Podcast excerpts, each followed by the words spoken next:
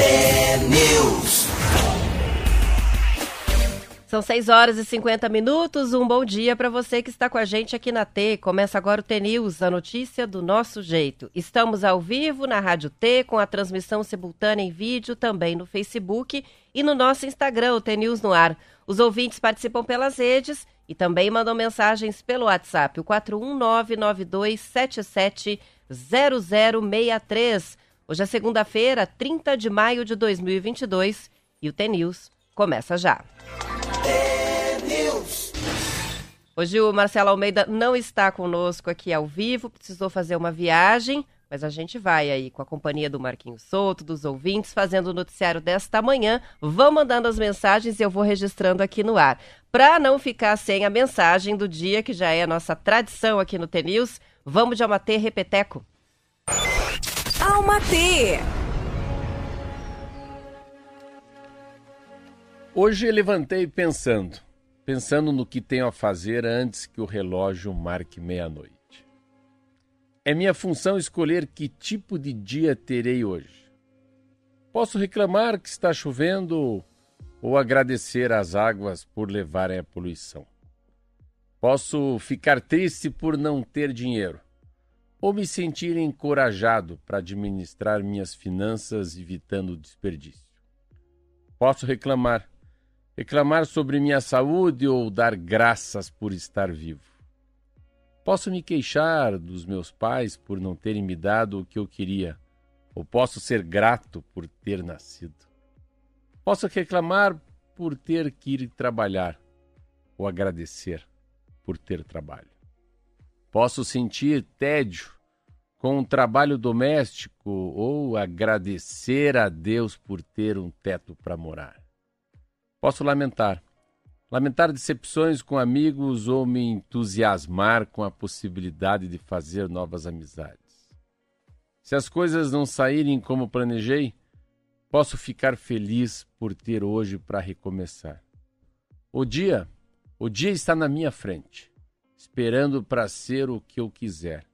E aqui estou eu, o escultor que pode dar a forma, tudo depende apenas de mim. Charlie Chaplin. Muito lindo, né? O Charlie Chaplin tem mensagens, tem frases que são muito conhecidas, às vezes a gente nem sabe a autoria, coisa mais linda para começar o dia. E aí, como é que você vai fazer o seu dia de hoje? São 6 horas e 53 minutos, muitos ouvintes começaram ouvindo o T-News. Tem ouvinte Reginaldo de Taboão da Serra que está com a gente, inclusive pediu aqui uma ajudinha para assistir a transmissão pelo YouTube. Às vezes não encontra né, a transmissão, manda mensagem no WhatsApp que eu envio o link. Tem também o Wellerson Vital, diz bom dia, essa é top, eu quero essa mensagem daqui. Depois a gente pode mandar o link também do YouTube, porque é um Almatê gravado.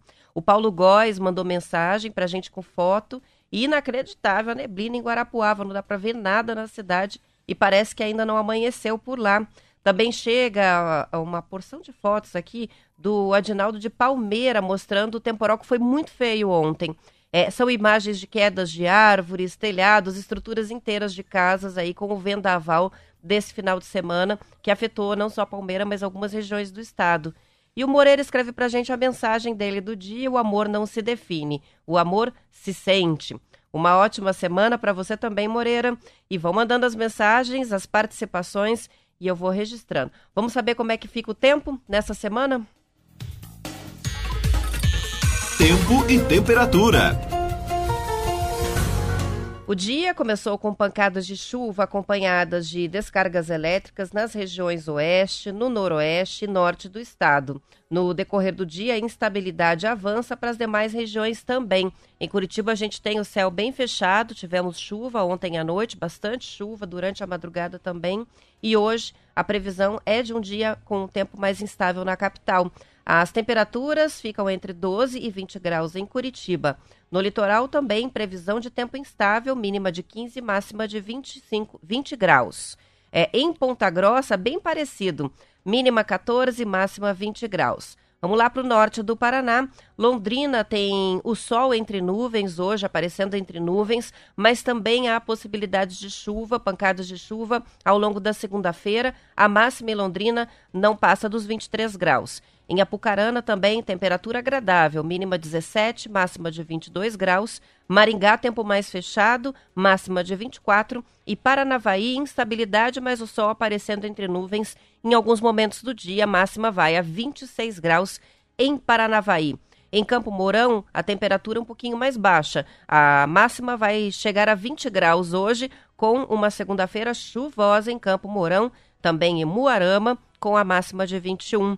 Em Cascavel, as temperaturas oscilam entre 13 e só 17 graus. Está mais frio em Cascavel hoje do que vai ser o dia na capital, por exemplo. Também o tempo mais fechado nessa região.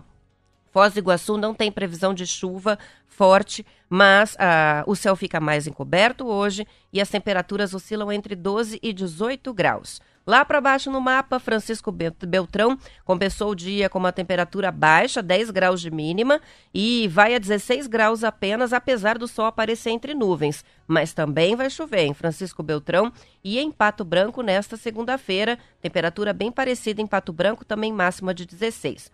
Fechando por Guarapuava, mínima 12, máxima 16 graus. Segunda-feira chuvosa, é, com o tempo mais fechado nessa região do estado. A frente fria amanhã avança para São Paulo e as chuvas vão diminuir um pouco no Paraná, mas ainda há condições de instabilidade na terça-feira, mesmo com o afastamento dessa frente. É, do período da noite de amanhã, terça-feira, para quarta-feira, novas áreas de chuva ganham força, com previsão de pancadas significativas em algumas áreas da região oeste, noroeste, centro, sul e leste do estado. Então, amanhã dá uma melhorada na questão da chuva durante o dia, mas à noite tem previsão da chegada de mais pancadas de chuva com o avanço dessa frente fria que está sobre o Paraná. Tem chuva aqui, chuva ainda mais forte no Nordeste. O número de mortes causadas pelas chuvas que atingem a região metropolitana do Recife subiu para 84, segundo os dados oficiais. Quem acompanhou o noticiário no final de semana viu a tristeza, né, dessa região de Recife com a chuva forte. De acordo com a Folha de São Paulo, o cenário de caos fez o governo de Pernambuco decretar uma situação de emergência ontem à noite. Bombeiros, funcionários da Defesa Civil, soldados do Exército, também moradores, continuaram a busca por sobreviventes durante todo o dia. As tentativas de resgate só foram interrompidas quando havia riscos de novos deslocamentos de terra nas encostas. Quase 4 mil pessoas estão desabrigadas e mais de 500 pessoas estão desalojadas. Ao todo, nove cidades decretaram estado de emergência. Pelo menos 20 mortes ocorreram por conta de deslizamento de terra na zona sul do Recife. Entre as vítimas, há ao menos oito crianças. A Defesa Civil da cidade recebeu 274 chamados de moradores na madrugada de sábado, que foi a pancada mais forte de chuva, com pedidos de vistorias e de colocação de lona plástica para proteger as casas. A presidência, a presidente, né, da Agência Pernambucana de Águas e Climas, a Suzane Montenegro, disse ao Estadão que o sistema meteorológico que está, que o sistema meteorológico informou é, que o que está causando essas chuvas fortes no Nordeste é um sistema que começa a se dissipar. Mas é preciso ficar em estado de alerta por causa da situação dos morros e das áreas que ainda estão inundadas em decorrência do acúmulo de água durante toda uma semana chuvosa, o que é atípico né, para a região. Em algumas localidades de Recife, houve um acúmulo de 428 milímetros de chuva em quatro dias. Eu sei que isso é muito. Eu sei que tem ouvintes que entendem mais do assunto e podem ajudar a traduzir isso para os nossos outros ouvintes. O que, que significa 428 milímetros de chuva em quatro dias para causar tamanho transtorno ali na região de Recife e também nas cidades da região metropolitana da capital? Tá aí então, né? A gente tem um número muito triste, 84 mortes. Até ontem, meio da tarde, fim da tarde, eram 56 confirmações. À noite veio o balanço novo, né? Dos resgates que foram feitos ao, ao longo do dia. 56 passou para 84 o número de vítimas no Recife.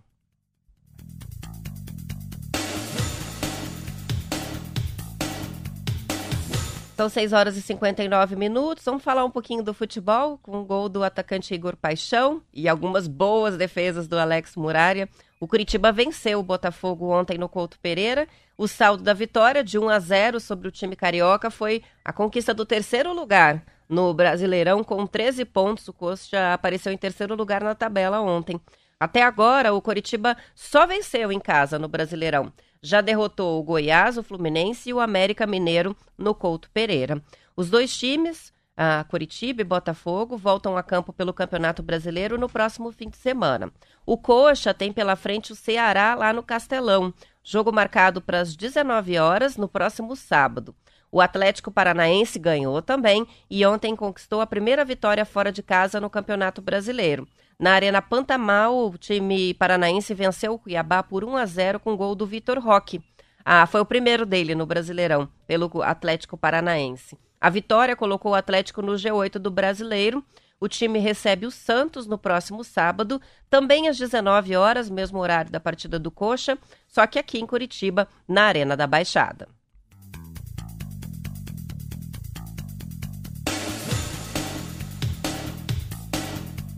Chega a participação do nosso ouvinte, Eduardo Pereira, desejando uma ótima semana todo, pedindo, todos pedindo um alô aqui, é, todos que folgam na segunda-feira. Olha que delícia ganhar uma folga na segunda. Tem também participação chegando, vamos ver quem é, a Cleide de Ubiratã, pedindo link né, para ver ao vivo o, a transmissão do TNews. Eu sempre lembro que o que vocês não conseguem acessar, podem me pedir pelo WhatsApp que a gente envia aqui. Já estou mandando para a Cleide de Ubiratã. Tem muita gente perguntando sobre a agenda da Vandiluz para o lançamento do livro. Ah, o livro dela, que vai ser lançado em São Paulo no dia 9, na sexta-feira da semana que vem, ela vai estar em Curitiba para o lançamento aqui na capital. E a preocupação é com a agenda, porque o evento vai ser um evento é, com lugares reservados, porque vai ser num auditório que tem uma capacidade limitada, né? E a nossa lista dos ouvintes já foi fechado, até extrapolamos um pouquinho para o pessoal poder trazer a família. Vai vir ouvinte de Cascavel com a família para cá e ouvinte de Ponta Grossa, a família que vai vir também para assistir essa apresentação, que vai ser um bate-papo literário entre o Marcelo Almeida e a Van de Luz, que marca o lançamento do livro dela, A Metamorfose, é, é Irreversível, é o nome do livro, e é um livro que reúne dois mil textos, esses textos curtinhos que fazem sucesso na internet e que tornaram a autora bem conhecida em todo o Brasil e em alguns outros países de língua portuguesa. Então a pergunta é, como é que faz para ver a Van de Luz se estiver em Curitiba? A gente vai pegar a agenda com ela, porque ela vai ficar o final de semana aqui, foi convidada para outros eventos. E aí a gente divulga a agenda completa para os ouvintes que quiserem, não conseguiram, né, participar da nossa lista aqui, mas que quiserem conhecer a Van de Luz e ganhar, né, ir lá e ganhar um autógrafo dela nesse livro que vai ser lançado. Marcelo Alves de Ponta Grossa está com a gente, desejando o suficiente para todos nós nessa semana. Tem também o Zoio de Campo Mourão participando aqui, mandando mensagem. Quem está aqui também, a Cirley, que todos os dias nos acompanha de segunda a sexta-feira. Essa aí bate carteirinha aqui no TNews. E o Leandro, que é de Cascavel, mandou uma foto agora. Em Cascavel está chovendo bastante nessa manhã e ele manda o registro fotográfico para a gente depois compartilhar também né, nas redes sociais. São 7 horas e 3 minutos. A Polícia Rodoviária Federal divulgou no fim de semana um novo posicionamento sobre a morte de Genivaldo de Jesus Santos, de 38 anos. Qual que é o caso? É aquele que foi asfixiado em um camburão que foi transformado pelos agentes em uma câmara de gás é, no interior do Sergipe. Em vídeo, o chefe de comunicação institucional da PRF, o Marco Territo, informou que a Polícia Rodoviária Federal, abre aspas, assiste com indignação os fatos ocorridos em Umbaúna e que não compactua com as medidas adotadas durante a, a abordagem, nem com qualquer afronta aos direitos humanos. Em um primeiro posicionamento que chamou bastante atenção sobre o caso, a PRF havia alegado que Genivaldo resistiu ativamente à abordagem e que, em razão da agressividade dele, foram empregadas técnicas de imobilização e instrumentos de menor potencial ofensivo para contenção. Isso gerou uma baita revolta. Que tipo de resposta é essa, né? É, foi registrada a cena com é, o Genivaldo sendo colocado dentro do camburão e ele soltando o gás ali dentro e ele acabou morrendo nessa abordagem. Então, quais são esses instrumentos de mobilização e menor potencial ofensivo? Que a gente não sabe quais são, né? Enfim, ficou feio para a Polícia Rodoviária Federal dar esse tipo de resposta também há uma pressão muito grande é, para um pronunciamento do presidente Jair Bolsonaro sobre essa situação gravíssima e que deixou todo mundo muito comovido, né? É, esse homem, inclusive, de acordo com a família dele, tem problemas ou tinha problemas mentais e muito possivelmente por isso acabou reagindo com uma certa agressividade na abordagem porque ficou muito nervoso. Bom, a vítima foi trancada na viatura, os agentes colocaram o gás lacrimogêneo e também gás de pimenta ali no camburão fechado e ele faleceu. Antes disso, a, diz a reportagem, Genivaldo foi xingado bastante, recebeu rasteiras, foi agredido com chutes, além de imobilizado com bastante violência, como mostraram, inclusive, é, algumas situações ali de imagem. A atuação dos agentes agora foi tratada né, como uma conduta isolada que não reflete, de acordo com a Polícia Rodoviária Federal, o comportamento dos mais de 12 mil policiais rodoviários federais que atuam no Brasil. De acordo com o Estadão, a Polícia Federal já abriu inquérito, vai investigar as circunstâncias da morte e foi feita no fim de semana uma perícia na viatura e no local onde aconteceu essa abordagem. A investigação é acompanhada também pela Coordenação de Controle Externo da Atividade Policial do Ministério Público Federal, que abriu outro procedimento para apurar o comportamento desses policiais rodoviários um crime que chocou o país, né? Essa abordagem violentíssima e que acabou registrada, se não houvesse né, a filmagem, as fotos que foram feitas, é, por pessoas que presenciaram a situação, a gente nem saberia, né, o que tinha acontecido. Olha só, a Cília está escrevendo para a gente para dizer o seguinte: por que vocês não fazem uma live com a apresentação da Vandiluz com Marcela Almeida? Excelente ideia da Cília. Vamos pensar uma maneira de fazer sim é, essa transmissão pelas redes sociais, mas só para contar para vocês. É, que teve, a gente vai ter o lançamento na sexta-feira. Vamos ver se é viável, Cirlei, fazer essa transmissão por live no nosso Facebook para vocês acompanharem. Eu acho que sim. E na segunda-feira, dia 13, a gente vai ter a Vandiluz aqui, ao vivo no estadual. Já está confirmada a participação delas, 10 para as 7 da manhã. Ela vai estar tá aqui é, para ler as mensagens que a gente escuta na voz do Marcelo Almeida, né, no Alma T, é, para conversar com os ouvintes. É uma pessoa, já conversei algumas vezes com a Vandiluz, a gente está preparando o material de divulgação dela, é uma pessoa muito querida e ela não acredita que tem tantos fãs aqui na, na Rádio T. Ela ficou super admirada de saber disso é, de que as mensagens são lidas e de que tem tanto carinho aí por todo o Paraná dos nossos ouvintes. Então ela está bem ansiosa para conhecer os ouvintes, conversar com os ouvintes e vai estar tá aqui na segunda-feira, dia 13, não é a próxima, na outra ainda, para essa entrevista ao vivo aqui no TNews. E vamos, vamos levar em frente essa sugestão. Podem mandar sugestões que a gente sempre leva a sério aqui. Vamos tentar fazer essa transmissão. Opa, são 7 horas e 7 minutos. Olha só, os próximos meses, os próximos três meses formam o período do ano em que, convencionalmente, há mais casos de gripes e resfriados no Brasil. Segundo o médico otorrino laringologista, o Yasser Gebarri, ele explicou para o portal Bem Paraná que isso acontece porque o corpo humano se ressente de temperaturas mais baixas e da grande amplitude térmica dentro de um mesmo dia. O que, que é isso, a amplitude térmica? A gente ter uma temperatura muito baixa, normalmente pela manhã, à noite, e depois à tarde uma outra muito alta. Curitiba é uma cidade que tem muito isso, né? A gente amanhece lá com 5 graus e à tarde tem 25. Isso é, acaba deixando a nossa imunidade mais baixa e mais, a gente fica com o corpo mais propenso né, a ter doenças respiratórias. Com o clima assim, aumenta o número de pessoas com doenças nas vias aéreas, especialmente entre os mais vulneráveis, que são as crianças e os idosos. Outras doenças respiratórias que estão no período de maior risco são a rinite alérgica, a asma, a sinusite, otite, que é a dor de ouvido, e também a pneumonia.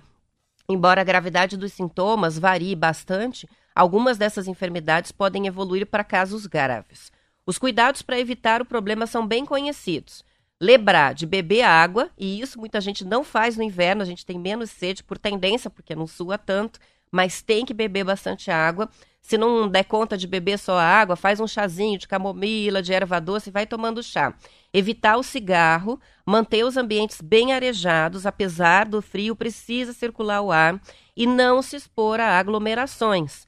Para as rinites, ajuda bastante fazer como faziam as nossas avós. e colocar roupa de cama e os travesseiros no sol, porque os ácaros não resistem à luz natural. Isso vale também para outro tipo, outros tipos de alergias, né, respiratórias, mas principalmente para quem tem rinite alérgica. Então, acorde, bate o travesseiro, se abrir um sol, coloca a coberta no, no sol é, para matar os ácaros. No caso de aparecimento de sintomas típicos de doenças respiratórias, é importante observar se elas diminuem depois de 48 horas. Se não houver melhora, é importante procurar um médico. Porque quando a gente tem uma gripe, um resfriado, um outro tipo de virose ou uma crise alérgica, 48 horas é o período para o organismo se livrar daquela situação. Quando passa disso, às vezes, esse quadro já evoluiu para uma infecção bacteriana. E aí o tratamento vai ter que ser com remédios mais fortes, às vezes antibióticos são a única maneira, né, de combater as bactérias. Legal, são várias dicas, estão nessa matéria do Bem Paraná. Se alguém quiser o link, pode pedir. É, de como é, evitar, de como prevenir as doenças respiratórias. Uma que não está aqui, mas que a gente sabe que é importante, é manter o corpo aquecido, principalmente região do peito, ó, pescoço, as costas, leva um chale, leva um casaco. É melhor passar calor do que passar frio é, para não ficar doente nessa estação gelada. São 7 horas e 11 minutos. Vamos fazer uma pausa para o intervalo, mas eu já volto com mais notícias. É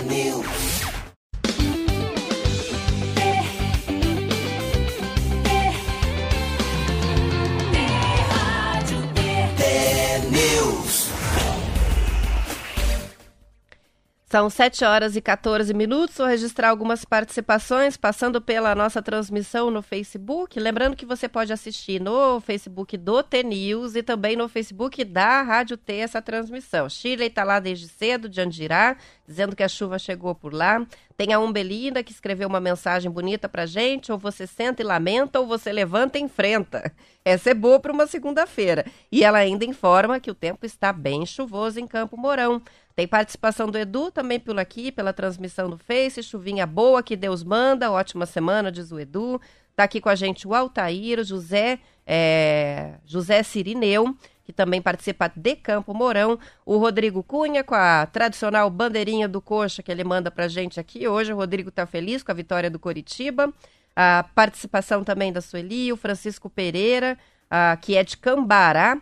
O Amauri também participa com a gente pela transmissão do Face. Muita gente ligada ao César Santana. Um bom dia para o Macedo, um bom dia para o Gelson, o Kleber, que conta que está chovendo bastante em Toledo. O Danilo, forte neblina em Pitanga hoje. E o Elton participando também pelo Face, Silvana, o Marcos Roberto, o Otávio, Genival, Todos eles mandando mensagem no nosso chat. Vão participando que eu vou registrando para aparecer aqui. O Carijó de Cafelândia mandou até foto para gente pelo WhatsApp. Muita serração hoje em algumas cidades, né? A gente tem um amanhecer com bastante neblina, outras já amanheceram com bastante chuva. E diante do aumento de casos de Covid-19 no Brasil, que a gente vem acompanhando né, nas últimas semanas, médicos infectologistas e entidades de professores estão defendendo que o uso de máscaras deveria voltar a ser obrigatório nas escolas. Mas há pouca esperança de que a medida seja retomada, tanto em instituições de ensino como em outros locais fechados, por causa da proximidade das eleições. O vice-presidente da Sociedade Brasileira de Infectologia, o Alexandre Naime, disse ao jornal Valor que, com o índice de positividade atual, seria importante que as crianças estivessem usando máscaras. O médico lembrou que uma criança dificilmente vai ter um quadro grave depois de vacinada, mas pode se infectar e acabar levando a Covid para dentro de casa, contaminando os familiares, inclusive as pessoas que são de grupo de risco. O médico acredita que o retorno da obrigatoriedade de usar as máscaras seria positivo para dar uma freada aí nas contaminações, mas não acredita que isso ocorra por quê? Porque é uma medida impopular. As associações de professores também alertam para o número alto de casos de Covid entre crianças e adolescentes e recomendam que as escolas não desistam das medidas de prevenção. É, para dar o exemplo, né, aqui em Curitiba a gente já tem várias escolas particulares que mandaram comunicados para os pais solicitando que se faça uso das máscaras, mas de forma é, voluntária, não é mais uma obrigatoriedade, porque a gente teve uma mudança de status aí e não há mais a obrigatoriedade da, do uso das, das máscaras nem em locais fechados. mas as escolas estão fazendo uma recomendação.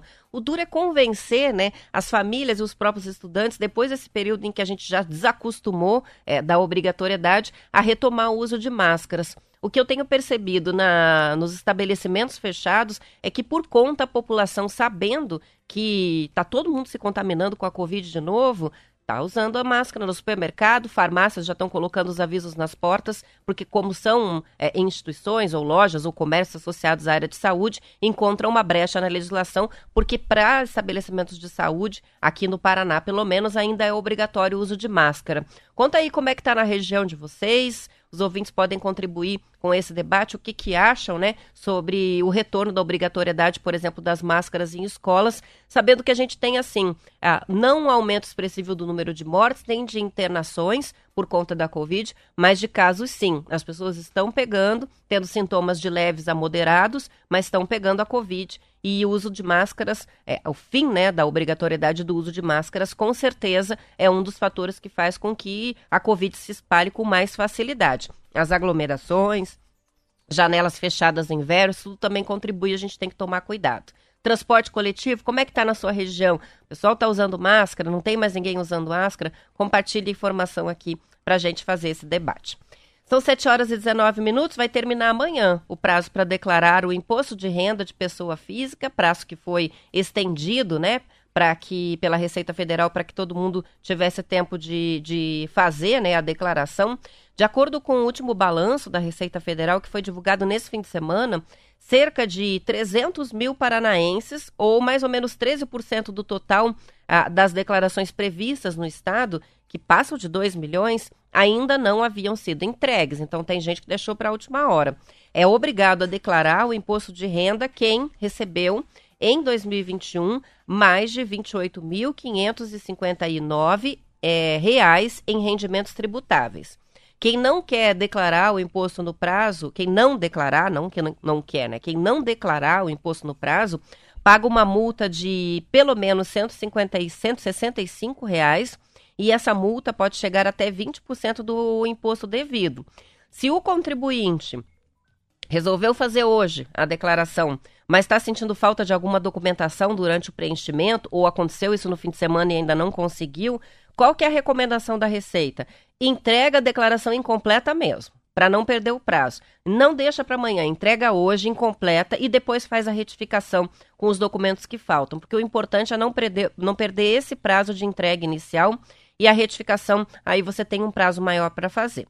As informações são do portal G1 Paraná.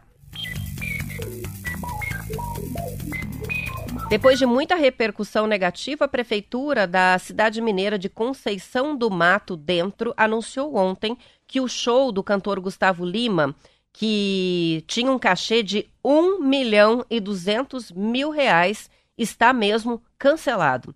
Em comunicado oficial, o prefeito Zé Fernando, do MDB, atribuiu o cancelamento a uma guerra política e partidária. Conceição do Mato Dentro tem quase 18 mil habitantes e tinha planejado gastar 2 milhões e 300 mil reais com cartores sertanejos na festa do padroeiro da cidade. Isso representa um gasto de 130 reais por habitante, totalmente desproporcional, né? O maior cachê seria pago para o Gustavo Lima, que ia receber 1 milhão e 200 mil, além de exigir a hospedagem para 40 pessoas da equipe do, do cantor no melhor hotel da cidade e gastos diários de alimentação fixados em 4 mil reais.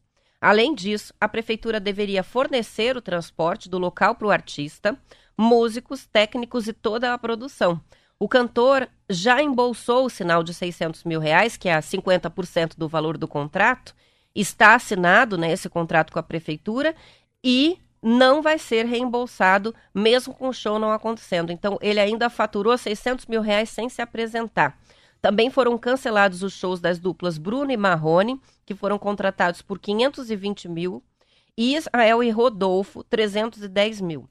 As despesas com shows foram questionadas pelo Ministério Público porque os cachês seriam pagos com recursos do Fundo de Compensação Financeira pela Exploração Mineral, um imposto que é pago pelas mineradoras. Mas essa verba só pode ser usada para educação, saúde e infraestrutura. Então, além de tudo, além da desproporção né, desse valor de cachê com relação ao tamanho da cidade, a população da cidade, as necessidades, a arrecadação do município, além de tudo isso, é, desvio total da, do, do, da, do caixa de onde ia ser tirado esse recurso, que é um caixa voltado para educação, saúde e infraestrutura e que seria usado mais de 2 milhões de reais ao todo no evento, com o um evento é, com esses cantores.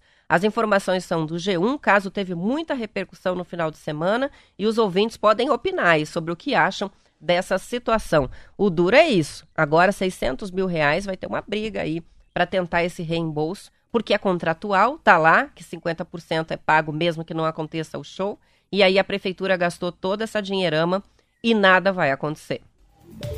O Gel está falando com razão, desvio de finalidade, lógico. Não é para isso que é ah, o dinheiro estava reservado, né?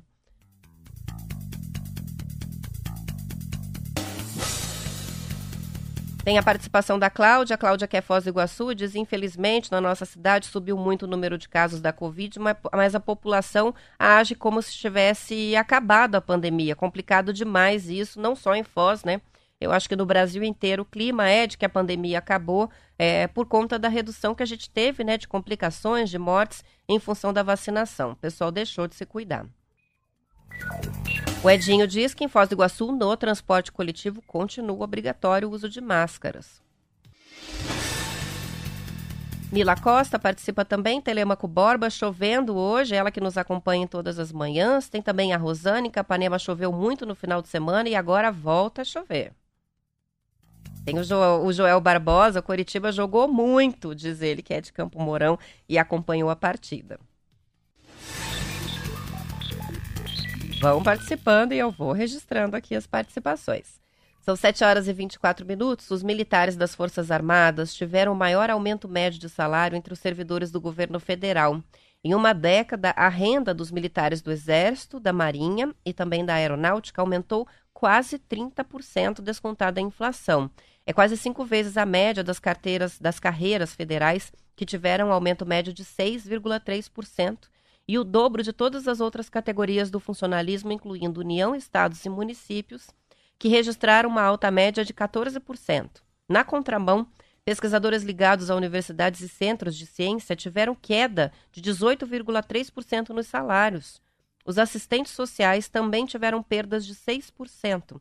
Os dados foram levantados pelo economista Daniel Duque para o Centro de Liderança Pública que é uma organização que trabalha para desenvolver lideranças públicas e faz estudos para fomentar no Congresso e na sociedade os debates sobre os problemas mais urgentes que a gente tem no Brasil. Do que mapeou os salários com base na PNAD contínua, que é a pesquisa do IBGE. Recentemente, o governo federal permitiu que os militares da reserva que estão em cargos elevados no governo, como generais que são ministros, possam receber acima do limite de teto remuneratório do serviço público, que hoje está em R$ 39.300, acumulando aposentadoria e salário de ministro. As patentes mais baixas continuam insatisfeitas com os valores que recebem. No período avaliado pela pesquisa, de dezembro de 2012 até março deste ano, o ganho dos militares só fica atrás do aumento de professores de ensino fundamental municipais, e esses tiveram reajuste de 33%.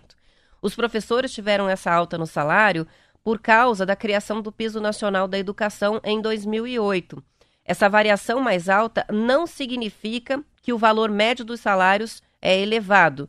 O salário médio dos professores municipais estava em R$ 4.170 no primeiro trimestre de 2022. Já o salário médio dos militares das Forças Armadas que inclui oficiais e também patentes inferiores, estava em 6,740 ao fim do primeiro trimestre deste ano. São 7 horas e 27 minutos. Nos últimos seis anos, as prefeituras contrataram mais e os governos estaduais diminuíram o tamanho das equipes. Entre 2016 e 2022, a quantidade de servidores nas prefeituras teve uma alta de 10,6%, nos estados encolheu 6%. No mesmo período, a população brasileira cresceu 4. Na esfera federal, o número de servidores ficou estável nos últimos seis anos. Os prefeitos fizeram mais contratações, para atender a demanda da população, principalmente na área de saúde e na área de educação. Já os governadores têm diminuído a presença na área de saúde, cada vez mais ocupada pelos municípios. A restrição fiscal dos estados também vem limitando o aumento do funcionalismo. Os dados são de uma reportagem do Estadão que mostra que há um desequilíbrio no Brasil em relação ao serviço público.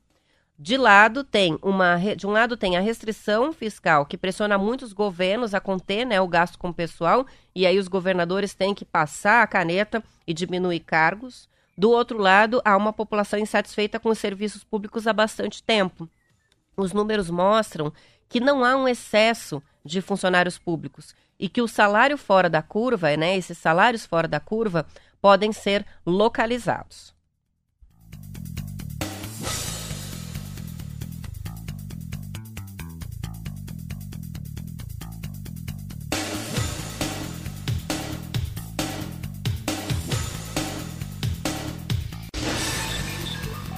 São 7 horas e 28 minutos e o programa Cinema na Praça foi retomado no fim de semana depois de dois anos de interrupção por causa da pandemia. No último sábado, houve exibição de filme em Ivaporã e no domingo em Manuel Ribas. O Cinema na Praça é uma iniciativa do governo estadual que tem o apoio da Renault e da Motion Picture Association, que é uma associação comercial que representa os cinco maiores estúdios de cinema de Hollywood.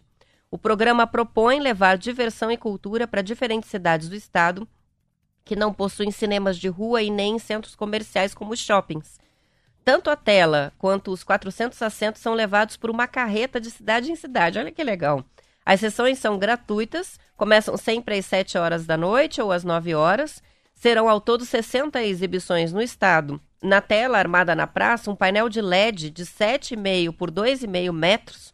Os moradores de Ivaiporã assistiram a Patrulha Canina, o filme de 2021, que é um filme que narra as aventuras do jovem Ryder, que com a ajuda dos companheiros filhotes precisa salvar a cidade é, e tem né, o auxílio de um novo aliado e muita tecnologia. Ainda nesta semana, o cinema vai para Cândido de Abreu, é, Ortigueira, Curiúva e Baiti e também Bandeirantes. Então é itinerante, um projeto itinerante, estava interrompido aí por conta da pandemia. Lembrando que, lógico, né, se estiver chovendo forte nessas cidades, possivelmente haverá alguma dificuldade para fazer as exibições, mas é, se não, cinema na praça, os ouvintes que participarem, inclusive, pode contar como é que é a experiência, deve ser bem gostoso. E tá aí, tá retomado o projeto é, com uma porção de cidades já na fila para receber esse cinema ao ar livre. São 7 horas e 30 minutos. Eu vou encerrando a edição estadual. Lembrando que depois do intervalo tem o noticiário da sua região. Fique aqui na Rádio T e que eu continuo com a transmissão lá no Facebook até às 8 horas da manhã.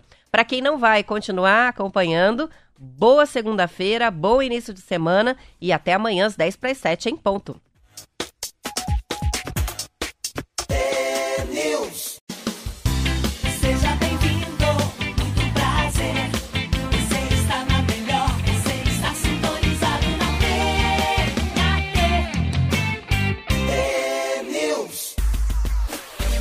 São 7 horas e 32 minutos, participações dos ouvintes que chegam. O Romildo Júnior de Cascavel participa, eu imagino que está comentando aqui sobre a questão do festival, né, com os cantores, as duplas sertanejas, que custaria mais de 2 milhões a uma prefeitura pequena. Ele diz: é, na empresa em que eu trabalho, se eu errar e gerar um prejuízo para essa empresa, eu tenho que pagar do meu bolso. Quando a justiça começar a fazer os políticos pagarem do bolso os erros, o Brasil começa a melhorar que ficou aí, né, é, 600 mil reais de prejuízo, que é a multa contratual, né, os 50% de sinal que não vão ser é, devolvidos pelo Gustavo Lima para essa prefeitura.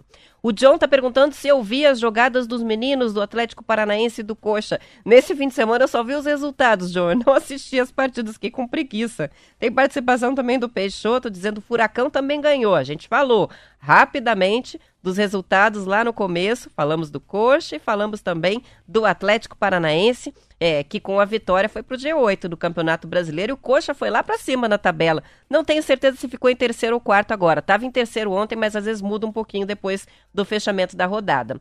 Adriana de Colombo, tivemos chuva de noite, depois granizo grosso. Que perigo! E foi mesmo. É, em Curitiba, em várias partes da cidade, foram é, relatados aí, foi relatada né, a queda de granizo ontem, inclusive na minha casa teve. Caiu granizo ontem, foi uma chuva bem forte e à noite continua chovendo. Então, é, não temos aqui o balanço ainda da prefeitura, que possivelmente vai ser divulgado mais tarde, sobre a chuva. É, sempre tem, né, com o vendaval, queda de árvores, situações de queda de energia, mas ontem o que se sabe é que choveu uh, um volume até grande para os últimos dias, que a gente teve de bastante é, seca, né? Até de novamente, faz tempo que não chove em Curitiba, e a chuva de granizo, que sempre causa algum prejuízo. Os ouvintes que são da capital região metropolitana podem relatar aí é, se perceberam alguma situação de dano, né, de destruição causada pela chuva. A gente já recebeu do interior, já aqui do Vendaval, que foi forte. Uma reportagem do Observatório de Justiça e Conservação, publicada no jornal Plural, está contando que no ano passado, 170 das 759 novas lavras de mineração autorizadas no Brasil eram do Paraná. O dado da Agência Nacional de Mineração disparou um alerta ambiental no estado, já que a maior parte das liberações são para extração de areia que é uma atividade que a gente sabe que ameaça rios, cavernas e reservas naturais no estado. O Paraná tem agora 1.068 pontos de retirada de areia. Uma autorização pode abranger duas ou mais cidades, por isso há mais pontos do que lavras. Por trás do primeiro lugar do Paraná no avanço da mineração no país está a expansão das mineradoras de areia no nordeste do estado. O caso que chama mais atenção é o da cidade turística de Porto Rico, que fica às margens do rio Paraná, na divisa Lato com Mato Grosso do Sul. O município tem oito praias naturais de água doce e nove ilhas no leito do rio Paraná. Até o ano passado, Porto Rico tinha nove empreendimentos legalizados para extração da areia. Em 2021, oito pedidos da empresa Atenas Mineradora para retirada de areia nas duas margens do rio Paraná foram aprovados pela Agência Nacional de Mineração. Essa mineradora, Atenas, vai poder explorar legalmente areia em uma área equivalente a 400 campos de futebol. No Nordeste também cresceu a exploração de areia no Alto Paraná, Nova Londrina, Iporã, Inajá, Cruzeiro do Sul, Santo Antônio do Caiuá, em Planaltina do Paraná, Japurá e Amaporã. A exploração de areia causa preocupação porque se estima que é retirado mais material do que oficialmente registrado. Calcula-se que 64% da areia usada no Brasil foi minerada ilegalmente.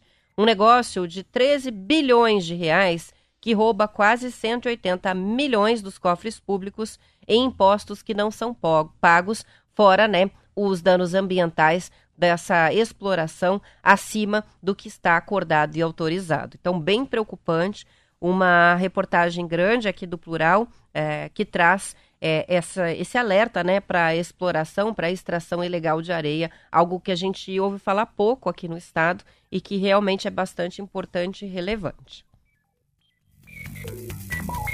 E a multinacional americana ADM, que é uma das maiores empresas de agronegócio do mundo, anunciou que atingiu no ano passado a meta de rastrear 100% dos fornecedores diretos e indiretos de soja no Brasil, também na Argentina e no Paraguai.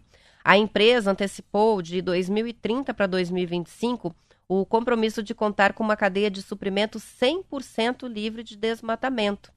Segundo o Diego de Martino, que é diretor de sustentabilidade da companhia na América Latina, já está sendo monitorado cerca de 20 mil produtores nos três países, a grande maioria aqui no Brasil, como propriedades que têm somadas mais de 20 milhões de hectares. Nesse trabalho, a empresa americana usa várias tecnologias e não depende de dados oficiais. Mas o diretor da multinacional disse ao jornal Valor que isso não significa que as informações oficiais sejam dispensáveis. Daí porque a empresa espera que sejam aceleradas a análise e a validação dos cadastros ambientais rurais e que a fiscalização seja mais rigorosa, até para preservar o trabalho de quem está trabalhando dentro da lei. E uma outra reportagem agora do Estadão mostra que enquanto as tradicionais líderes do setor ainda estão engatinhando na eletrificação, a produção de motocicletas elétricas está ganhando a atenção das startups, incluindo algumas que são apoiadoras ah, ou apoiadas né, por negócios já tradicionais.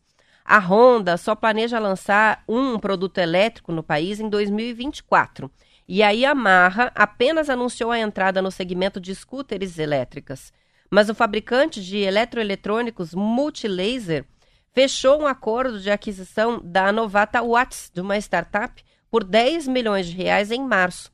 Com 22 concessionárias espalhadas pelas cinco regiões do país, a Watts é focada em veículos elétricos como as scooters e os patinetes. A empresa já está indo além. A primeira motocicleta, chamada W125, é equivalente a um veículo de 125 cilindradas a combustão, com autonomia de até 110 km e 5 horas de tempo total de recarga de bateria, a E125 atinge até 100 km por hora e tem preço de tabela a partir de 20 mil reais. Preço de muitas bicicletas elétricas. Segundo a Federação Nacional da Distribuição de Veículos Automotores, a FenaBrave, no ano passado foram vendidos 1.424 veículos elétricos de duas rodas, entre motocicletas, scooters e triciclos, um salto de 56% na comparação com 2020, mas que é um número bem pequeno, né? Mil, menos de 1.500 veículos. Apesar de crescente, a parcela é só uma pequena fração do mercado, diz a matéria. Mais de 1 milhão e 100 mil motocicletas foram vendidas no país no ano passado. Em 10 anos, de 2010 para 2020, as que são movidas a gasolina e etanol passaram de uma média de emissão de carbono de 61 gramas por quilômetro rodado para 46, que é uma queda de 33%, de acordo com dados da Promote, o programa de controle de poluição do ar do segmento. O que está dizendo aqui a matéria? Que embora a gente esteja muito, muito engatinhando é, na questão da produção e principalmente da comercialização de motos e de outros veículos sobre duas rodas que são elétricos, vamos lá voltar, né? 1.424 no ano passado, sendo que a gente vendeu 1 milhão e 100 mil motocicletas no país no mesmo período. Mas, enfim, que a produção das motocicletas a combustão mesmo, gasolina, etanol, hoje considera uma redução na emissão de poluentes. Então, poluem menos, 33% menos do que poluíam antigamente, e a tendência é com o uso de novas tecnologias, é, essa redução seja ainda maior. Mas considerando os dados de 2003 até 2020, a redução de emissões de gás carbônico das motocicletas no país já chega a 57%. Então, está melhorando bastante essa é, questão das emissões. Apesar desse avanço, as motocicletas elétricas estão bem mais alinhadas, lógico, à agenda de sustentabilidade das empresas, porque a emissão de poluentes por esse modelo, é, por esse tipo de modelo, é zero. Emissões. Vamos lembrar que tem outras questões ambientais aí envolvendo ah, os veículos elétricos, como a gente sempre fala aqui, né? A questão principalmente da destinação das baterias depois, que é um problema que tem que ser resolvido paralelamente é, para que a gente não tenha um ganho de um lado e poluição maior de outro.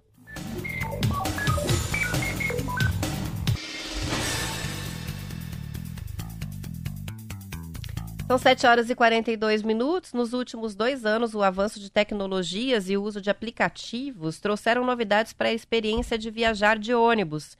Aos poucos, os guichês de compras é, vão se tornando itens do passado. A compra de passagens podem ser feita pelo celular, com a escolha do dia e hora, visualização do mapa de assentos, o pagamento, recebimento, inclusive por e-mail, do QR Code, que deve ser apresentado no embarque e não precisa mais nem imprimir, né? É só na tela do celular a gente já resolve tudo. Antes da pandemia, apenas 2% das passagens eram vendidas online. No meio da pandemia, esse percentual chegou a 40%, de acordo com a ClickBus. Em reportagem ao Estadão, o Philip Klein, que é o porta-voz da empresa, contou que as pessoas acostumadas a comprar passagens de forma convencional foram, migraram para o digital e viram bastante benefício nessa mudança. Outra mudança foi o crescimento das empresas de fretamento executivo com pontos de embarque e desembarque variados. Muitas dessas empresas não estão usando os terminais rodoviários, mas têm salas VIPs em outros pontos da cidade. Mas essa não é a regra. Algumas usam locais precários para embarque e desembarque. O avanço tecnológico colabora também com viagens rodoviárias mais seguras. Sensores regulados por GPS podem agora monitorar os percursos e transmitir para as centrais de controle informações como desrespeito ao limite de velocidade ou modo perigoso de condução. É uma novidade isso, né? Você vai lá, está viajando, percebe que o motorista está correndo demais, consegue avisar pelo aplicativo, a companhia né, é responsável que a condução está inadequada. Um outro recurso voltado à segurança é o uso de câmeras para monitorar os motoristas e verificar se eles apresentam condições físicas de continuar dirigindo. São as chamadas câmeras de fadiga, que podem ser usadas para as empresas monitorarem se os motoristas é, não estão em condições, por exemplo, de seguir viagem e precisam de substituição ali ao longo do trajeto, porque estão exaustos, né? É, outra coisa, né, que antigamente a gente não tinha a menor condição de relatar e que agora pode relatar também, e a própria empresa tem condições de acompanhar através dessas câmeras de segurança.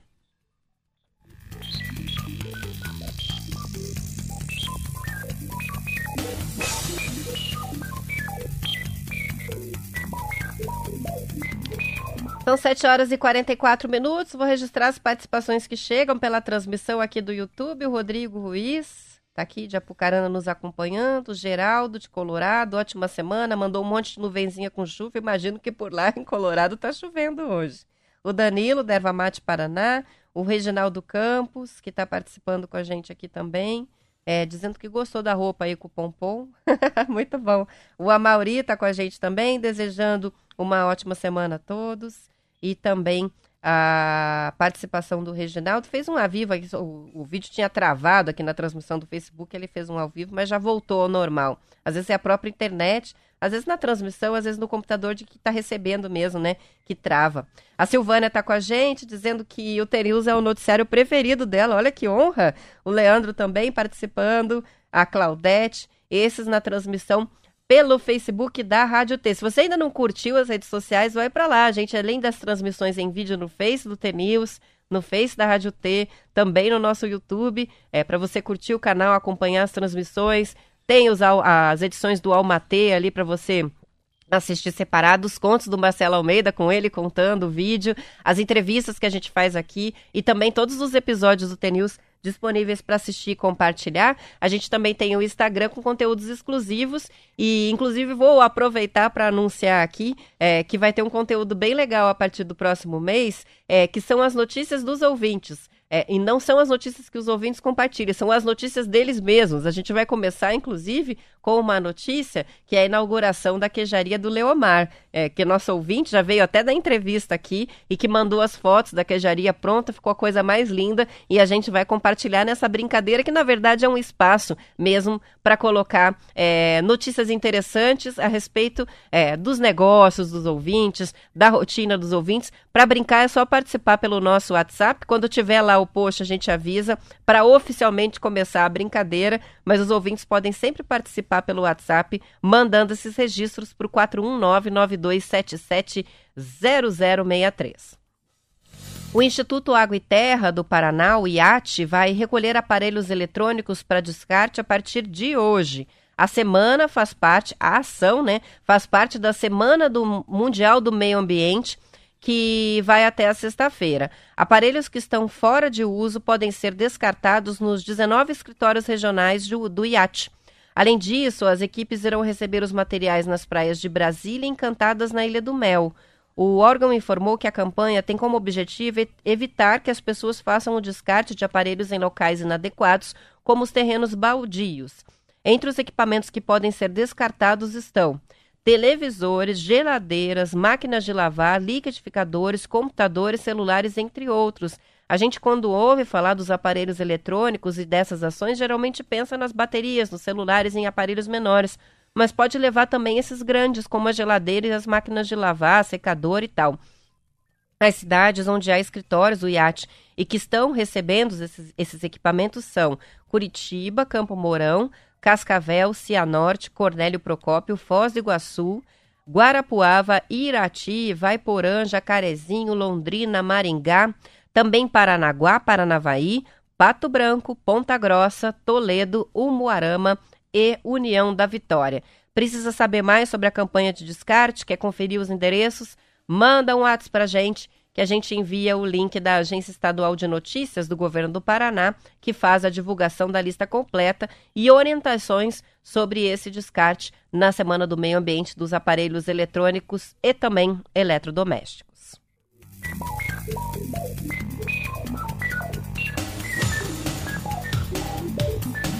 São 7 horas e 48 minutos, hora da gente fazer uma pausa para intervalo, mas eu já volto com mais notícias. Fique aí.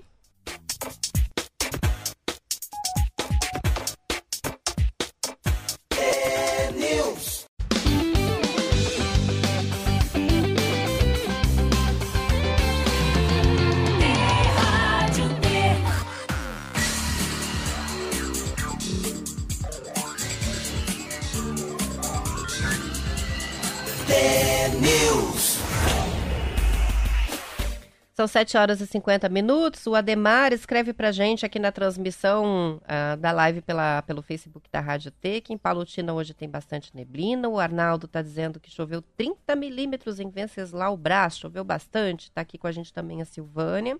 E a Jaqueline que conta que está ouvindo desde as quatro e meia da manhã. Estou tirando leite e ouvindo vocês. Olha que legal. Manda uma foto pra gente, Jaqueline. Diz que a gente posta no nosso Instagram para compartilhar com os demais ouvintes.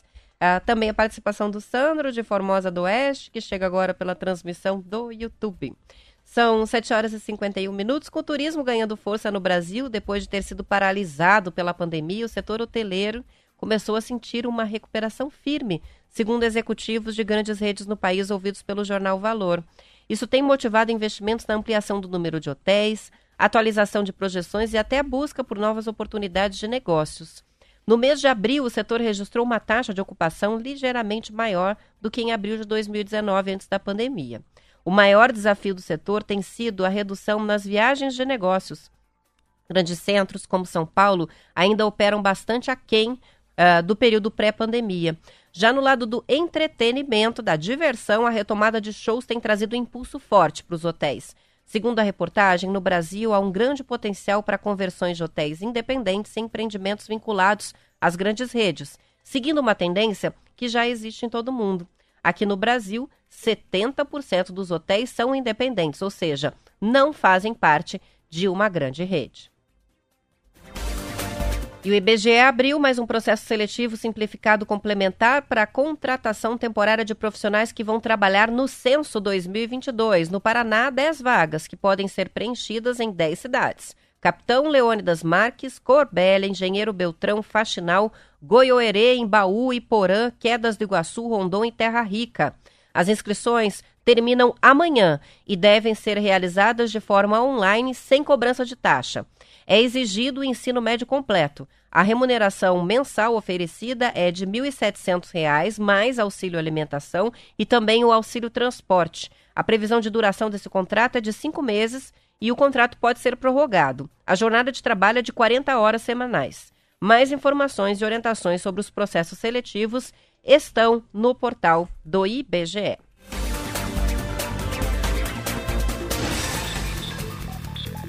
Morreu ontem em Curitiba o reitor emérito da PUC, Pontifícia Universidade Católica do Paraná, Clemente Ivo Juliato. Em nota oficial enviada pela assessoria de imprensa da PUC, a instituição informou que a missa em homenagem a ele vai começar hoje às nove e meia da noite. O sepultamento é no cemitério Pedro Fus, em São José dos Pinhais. Membro da Academia Paranaense de Letras, Clemente nasceu em 16 de agosto de 1940 em São José dos Pinhais, região metropolitana de Curitiba. Ele se formou em matemática pela Universidade Estadual de Ponta Grossa e em pedagogia pela PUC do Rio Grande do Sul. Ele foi professor nos colégios maristas de São Paulo, Ribeirão Preto, Franca e Uberaba, além de diretor-geral do Colégio Marista de Londrina. Atuou como professor convidado no mestrado em Administração Universitária da Universidade Federal de Santa Catarina, UFSC, e no mestrado em Educação da PUC Paraná. Em nota da PUC, a instituição diz que durante 16 anos, Clemente colocou a universidade em destaque no cenário educacional pela prudência, determinação e liderança. Ele foi convidado em 1974 para integrar a reitoria da Universidade Católica do Paraná, onde permaneceu até o fim do reitorado em 2013. Então, olha quanto tempo, né, na reitoria da PUC. As informações estão na Gazeta do Povo. A partir de hoje, o terminal central de ônibus de São José dos Pinhais passa a ser integrado ao sistema de transporte de Curitiba. Com a mudança, passageiros das linhas urbanas e metropolitanas vão pagar apenas uma passagem. São José dos Pinhais é o município mais populoso da região metropolitana da capital. De acordo com a Comec, que é a coordenação da região metropolitana de Curitiba e que administra né, o sistema de transporte integrado na região metropolitana, diariamente cerca de 2.500 pessoas se deslocam de ônibus entre as duas cidades. Sem integração, o passageiro paga R$ 4,45 para sair de um bairro de São José até o terminal e depois R$ 4,75 no deslocamento até a capital, totalizando R$ 9,20 só para vir a Curitiba. São mais R$ 9,95 no retorno, porque pega daí a tarifa da capital, que é de R$ 5,50, e outros R$ 4,45 na ligação com o centro de São José. Diariamente, quem faz esse trajeto gasta R$ 19,15 só com ônibus. Com a integração total, a partir de hoje, o custo total desse trajeto de ida e volta vai cair para R$ 10,25, uma economia diária de R$ 9,00. De acordo com a Comec, a integração foi possível com mudanças no planejamento das linhas de ônibus. A medida prevê uma nova divisão do terminal central em áreas urbanas e metropolitana. Então fiquem atentos, os ouvintes que moram em São José dos Pinhais e fazem esse trajeto, as mudanças já indicadas no terminal central de São José dos Pinhais para a integração, que começa a valer já a partir de hoje, com essa economia, portanto, de R$ 9,00 na ida e volta para os passageiros de São José dos Pinhais ou de Curitiba que fazem o trajeto para São José dos Pinhais. Parece loucura demais para um motorista, né, usar o celular enquanto dirige em uma estrada. Se já é uma situação um pouco estranha quando a pessoa usa e vai digitando ou vai lendo mensagens enquanto dirige na cidade, imagine na estrada. Mas um levantamento da Polícia Rodoviária Federal está mostrando que no ano passado 10 pessoas morreram em rodovias federais, BRs, em acidentes que tiveram como causa principal o uso do celular pelos condutores. Outras 117 pessoas ficaram feridas, 23 em estado grave. Ao todo, foram 125 casos, ou seja, um acidente a cada três dias causado pelo uso do celular na estrada. Neste ano, até o dia 15 de maio, a Polícia Rodoviária Federal registrou 38 ocorrências desse tipo, sendo que quatro pessoas morreram e 41 ficaram feridas.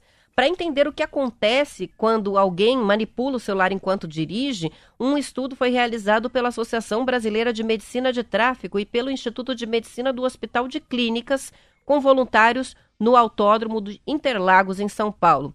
O resultado apontou que, com o celular na mão, motoristas realizaram guinadas bruscas no volante, curvas exageradas na execução de manobras simples. É interessante, né?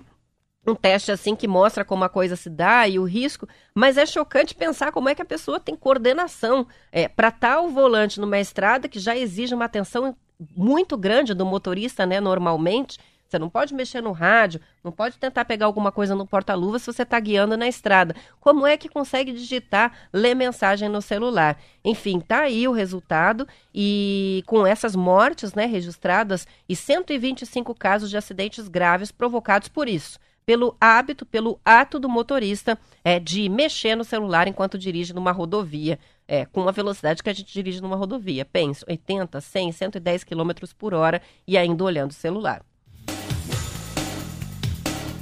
São 7 horas e 58 minutos. Paraná, Pernambuco e Bahia são os estados que mais reciclam latas de aço no Brasil. A informação vem da Prolata, que é uma associação criada para fazer a logística reversa, ou seja, para recolher de volta as, latas, as latinhas né, que já foram usadas. No primeiro trimestre deste ano, foram recicladas 16 mil toneladas de latas, um aumento de 79% em comparação com o trimestre anterior. O recolhimento do material é feito por 65 cooperativas de catadores em 15 estados. Também há 36 entrepostos parceiros que fazem esse recolhimento. O projeto é apoiado por 14 fabricantes de latas de aço, 29 fabricantes de tintas, 10 de alimentos, 30 redes de varejo e 3 grupos siderúrgicos. Estima-se que 30% de todos os resíduos domésticos produzidos no Brasil sejam compostos por embalagens. Do total de embalagens, cerca de 3% são as latinhas de aço. Todas as latas de aço podem ser recicladas. São 7 horas e 59 minutos. Eu vou encerrando a edição de hoje. Amanhã, às 10 para as 7, estaremos de volta com mais notícias e muitas participações dos nossos ouvintes queridos. Um bom início de semana, que seja uma semana excelente para vocês. Espero por todos amanhã, às 10 para as 7. Até lá.